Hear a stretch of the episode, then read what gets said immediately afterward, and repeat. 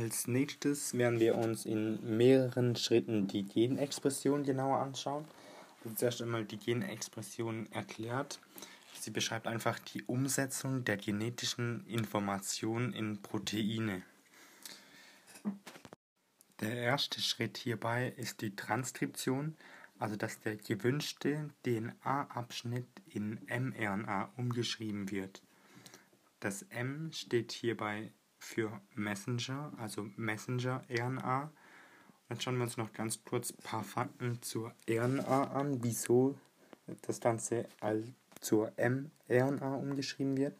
Und zwar ist die RNA aufgrund der Kürze viel mobiler als jetzt die DNA. Und auch ein Unterschied von der RNA ist, dass sie Ribose verwendet, anstatt Desoxyribose wie in der DNA. Der Desoxyribose fehlt im Vergleich zur Ribose ein Sauerstoff am zweiten C-Atom. Und noch ein Unterschied von der RNA ist, dass anstatt äh, der Base Thymin die Base Uracil verwendet wird.